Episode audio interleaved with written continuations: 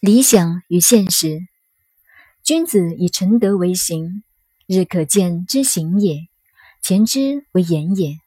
隐而未见，行而未成，是以君子弗用也。这是对潜能勿用所做的人文文化的解释。这一解释也是研究儒家思想、道家思想和孔孟思想的根本处。儒家精神中的行。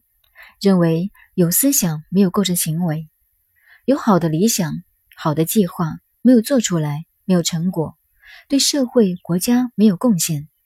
尽管有很好的德行，人不能算是成德，这可以做知行合一哲学的根本。日可见之行也，但是不要讲那么高远的哲学。人的德业修养，在日常每日我们所看见的。做得到的德行德业，一点小事都要注意，要随时随地改进自己的德行。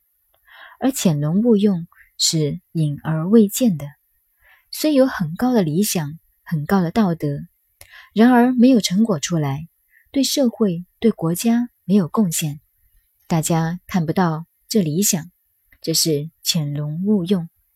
在人文文化上，并不是说君子是没有用。而是没有用出来。